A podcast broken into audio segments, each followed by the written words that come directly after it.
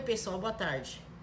Estou de volta com mais um chá entre amigas da nossa igreja. Quero te dar as boas-vindas e agradecer pela tua presença. E dizer para você que o Pibla Mulher é mais um departamento da nossa igreja Pibla, primeira igreja batista brasileira de Los Angeles. E como a gente faz todos os meses, nós estamos reunidos aqui virtualmente desta vez, ou seja, mais uma vez, para falar com você sobre alguma coisa que Deus tem colocado no nosso coração. No café de hoje, eu vou te oferecer não um café, mas um pouquinho de limonada, porque está muito quente aqui na minha terra. Eu não sei qual é a temperatura aí onde você está, mas na minha está muito quente. Então um cafezinho agora não ia combinar muito bem. Então eu quero te agradecer a presença, pedir para você, por favor, que estiver escutando, compartilhar a mensagem que você escutar hoje seja no Facebook, seja no, no YouTube. Dê o seu like, o seu dislike se você não gostou, faça o seu comentário. Se for lá no YouTube, dá a subscribe lá e bate um tal no sininho que todo mundo tem que bater aí, que eu vou ficar muito feliz se você puder fazer isso, tá? Desde já eu agradeço a tua presença. Eu quero te convidar agora para a gente orar, pedindo ao Espírito Santo que fale conosco e aquilo que a gente disser hoje possa realmente trazer da parte de Deus uma mudança em nós. Pai, no nome de Jesus, eu quero te agradecer pela oportunidade de ministrar uma vez mais nesta tarde. Eu quero pedir a instrução do teu Espírito, quero te pedir que tu fales conosco e que a tua palavra, Senhor, que é tão linda, tão poderosa, possa produzir em nós os frutos para os quais ela for enviada. No nome de Jesus. Amém. Eu quero te convidar, se você tiver sua Bíblia aí, abrir em Provérbios 29, versículo 11. E enquanto você procura, eu quero contar mais ou menos a história disso daqui. Primeiro, é, eu ministrei essa palavra na nossa igreja de Inland Empire, no grupo da Zoom. Foi uma experiência muito gostosa, muito boa. E enquanto eu estava orando sobre o que falar no dia de hoje, veio ao meu coração a mesma palavra. Então, algumas de vocês que estiveram comigo lá no grupo do Zoom já escutaram isso antes. E hoje eu espero que o Espírito de Deus acrescente algo novo. E o que eu quero falar hoje é o seguinte: quando a sabedoria traz calma, o problema da ira. Provérbios 29, 11 é o texto que eu vou usar para a gente se basear. Diz assim o texto: O tolo derrama toda a sua ira, mas o sábio se domina e a reprime. Eu vou contar minha experiência para vocês por trás desse versículo. Eu acho que todo mundo experimenta de vez em quando um, um tumor dentro da gente assim, que a gente não se segura. Ou seja, no meu bom português, você vai direto pro frigorífico, você não passa nem no açougue. Você vai direto pro frigorífico de tão na carne que você fica. É, hoje, um dia desses pela manhã, eu acordei e a palavra do Senhor me veio para minha meditação foi justamente essa: o tolo derrama toda a sua ira, mas o sábio se domina e a reprime. E eu pensei, tem um assuntinho aí, né, Espírito Santo? Você tá querendo conversar alguma coisa comigo. E era verdade. Eu falei pra ele, tá bom, pode falar, mas vou te avisar logo de cara. Eu não falei nada, eu não argumentei, eu não fiz escândalo com ninguém, não briguei com ninguém. Por que, que eu tô recebendo essa palavra hoje? E aí, aquela vozinha inconfundível me disse: É, é verdade. Por fora você não fez nada, mas por dentro e aí eu percebi que o assunto era mais baixo. Falei, tá certo, Deus. Você tem razão. Eu não falei nada na hora, não respondi. Socialmente, meu comportamento foi muito lindo, mas por dentro, se eu pudesse. Hum. O que, que eu quero dizer que eu aprendi com a questão da ira derramada? Ou seja, o ataque de raiva. Isso acontece quando a gente não comanda as nossas ações e nós deixamos elas transbordar, elas vão sair do jeito que elas vêm. Na Bíblia, segundo o escritor, classifica como tolos ou pessoas sem juízo ou bobona, alguém que se deixa levar pelos seus próprios impulsos sem controle. O tolo ou louco é uma outra palavrinha usada para descrever a pessoa que vomita sua ira, é escravo das suas respostas. Quantas vezes você já não viveu a experiência de sabendo que você não deveria falar, sabendo que você não deveria reagir e ainda assim você fez? E depois se arrepende daquilo que fez.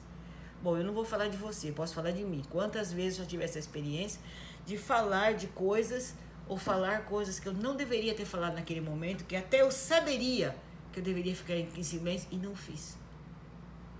Não fiz. Então depois fiquei com os olhos grandes, arrependida de ter falado aquilo que eu não deveria. A Bíblia de Estudo da Mulher é que classifica isso muito bem. O que, que é respostas sem pensar? Você já ouviu isso? Ou seja, responder sem pensar. Alguma vez você já deve ter vivido essa experiência.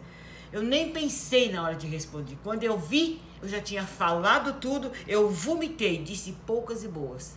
Ah, não vai me deixar sozinha nessa história. Eu acho que eu e você já fizemos isso mais de uma vez. A verdade é que no meu ser, na minha maneira de vir, eu não gosto de ser chamada nem de bobona e muito menos de louca. E pensando dessa forma, eu comecei a falar: Deus, me ajuda a ter controle sobre a minha boca, sobre a minha língua até mesmo sobre os meus pensamentos. Antes da gente continuar um pouquinho mais, eu queria dar uma dica bem pequenininha. O que é que pode estar por trás dos nossos ataques de raiva?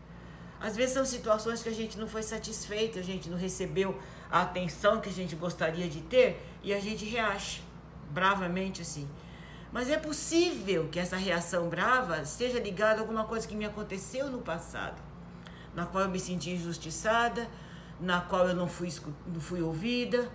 E quando isso acontece de novo, eu não reajo simplesmente em função daquilo que está acontecendo naquele momento o meu momento se volta para um passado de dor, para um passado de rejeição e eu fico na carne e respondo. O que eu quero dizer com isso é que qualquer que tenha sido as razões pelas quais a gente faz isso, Deus tem controle sobre elas. Se você numa situação de abuso foi tão injustiçado e não teve voz e não pôde fazer nada, você não precisa ficar cativa eternamente desta situação. Hoje, se você conhece Jesus e anda com Ele, Peça ao Espírito Santo que te guie na verdade dele. Peça ao Espírito Santo que te dê libertação desse passado tão que te esmaga tão forte, tão esmagador. Não existe nada que é maior que o poder de Deus de nos dar liberdade. Então, por favor, faça isso. Não fique andando por aí carregando nas costas um fardo que já não te pertence mais. Uma, uma, uma outra coisa boa que nós podemos aplicar aos nossos ataques de raiva é a manifestação do espírito, de uma das características do fruto do espírito, ou seja, domínio próprio ou temperança. Nenhuma de nós ou nenhum de nós chega nessa situação gratuitamente. Eu preciso da ajuda do Senhor. Eu primeiro preciso reconhecer que eu faço isso, que eu de vez em quando quero bater no marido, dar chinelada no cachorro e pôr fogo na casa. Isso está errado muitas vezes. Então, quando eu tenho essa, essa consciência de que eu posso fazer isso, a melhor maneira de lidar com isso é reconhecer. Segundo, é levar isto cativo ao Senhor. Fala, Deus, eu não sei lidar mais com o meu temperamento, me ajuda. E algumas vezes, além de orarmos, além de lermos a palavra, nós precisamos de ajuda. Ou seja, de um aconselhamento saudável ou de uma psicoterapia. Não tenha vergonha de buscar isso. Então, faça isso. Todas as vezes que você cair na armadilha da ira, e deixar transparecer essa faceta de raiva, é bem possível que esse aspecto do fruto do espírito, ou seja, o domínio próprio, a temperança não estão agindo sobre você. A gente até pode, pela graça de Deus, ter os outros aspectos do fruto do espírito sendo manifestos na nossa vida. Mas quando a gente não consegue conter este, os outros ficam comprometidos. Vou fazer uma brincadeirinha aqui agora.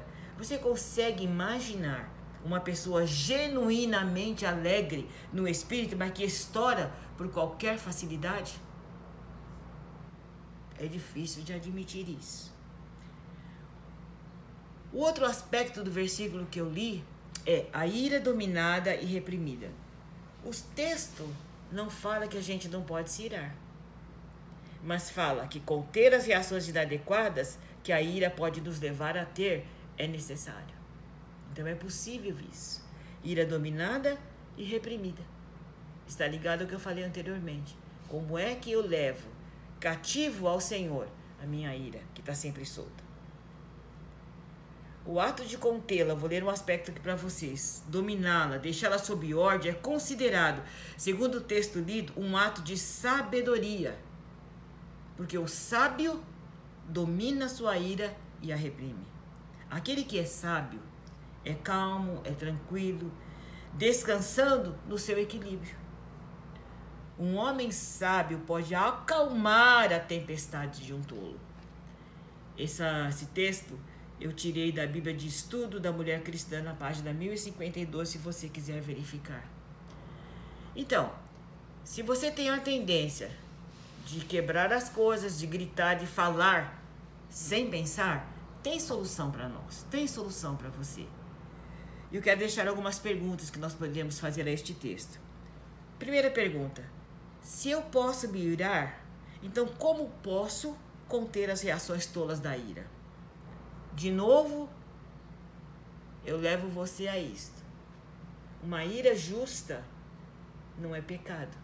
Uma ira contra a injustiça não é pecado. Uma ira contra o abuso não é pecado. Agora, certas manifestações do nosso estado de ira se tornam pecaminosos quando eu, não, eu perco o controle. Então, se eu posso me irar, como é que eu posso dirigir essa minha agressividade de maneira que não faça papel de tola ou de uma pessoa sem juízo? Bom, o que, que eu aprendi nesse palavrório todo? Primeira coisa que eu aprendi.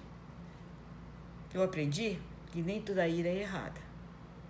Eu aprendi também que a ira ou a indignação contra a injustiça, contra a corrupção é certa e deve ser expressa de maneira correta, de forma que promova a paz e não guerra. Olha o exemplo de Jesus no templo. Quando ele chegou lá, ele falou assim: Não, isso aqui é a casa do meu pai. O que, que esse povo está fazendo aqui? Para fora daqui, cambada. Aqui não é lugar de vocês fazerem comércio. Essa era uma, uma ira justa. Mas eu aprendi também que a ira ou os ataques de raiva são pecaminosos. Porque para a paz, eu e você fomos chamados. Nós somos instrumentos de reconciliação. Então, reconciliação e ataque de ira destrutivo não combina.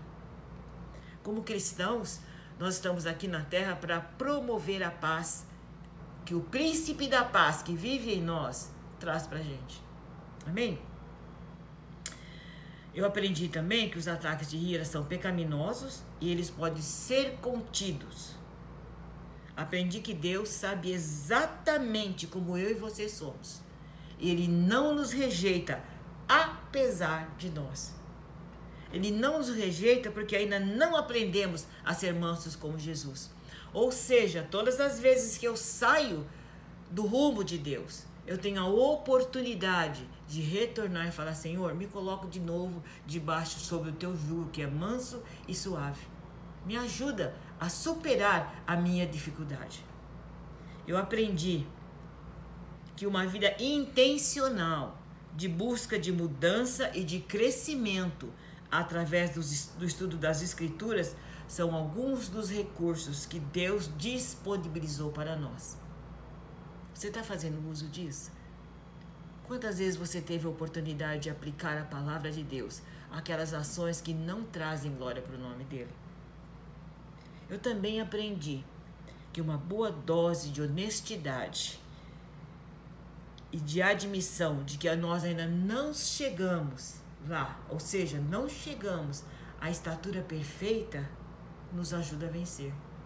Porque quando eu reconheço que eu não estou lá, significa que eu ainda tenho um trabalho a ser feito.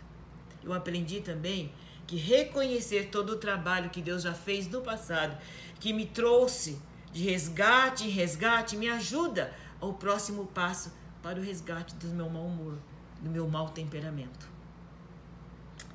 Eu aprendi que confessar a minha fraqueza em oração e a minha necessidade de mudança é um ato apreciado e recebido por Deus. Não tenha vergonha de chegar diante de Deus e falar: Deus, de novo eu pisei no tomate.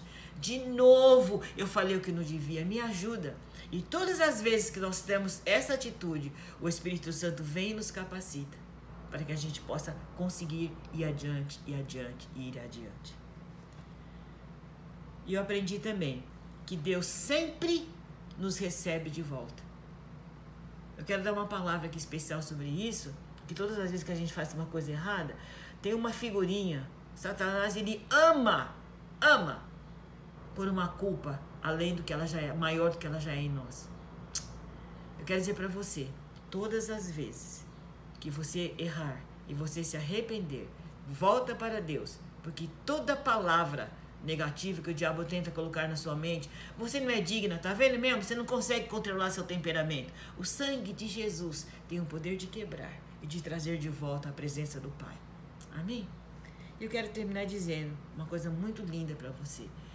Eu tenho aprendido, continuo aprendi e continuo aprendendo, que é maravilhoso termos à nossa disposição o poder transformador do Espírito Santo. O poder de Deus, através do Espírito Santo, tem a capacidade de nos resgatar de nós mesmos, da nossa história ruim e nos dar um futuro bom. A Bíblia fala assim, porque eu é que sei os pensamentos que tenho para você, pensamentos de, mal, de bem e não de mal, para te dar o fim que você espera. Deus te abençoe. Eu espero que essa palavra fale ao seu coração, especialmente nesse tempo tão turbuloso.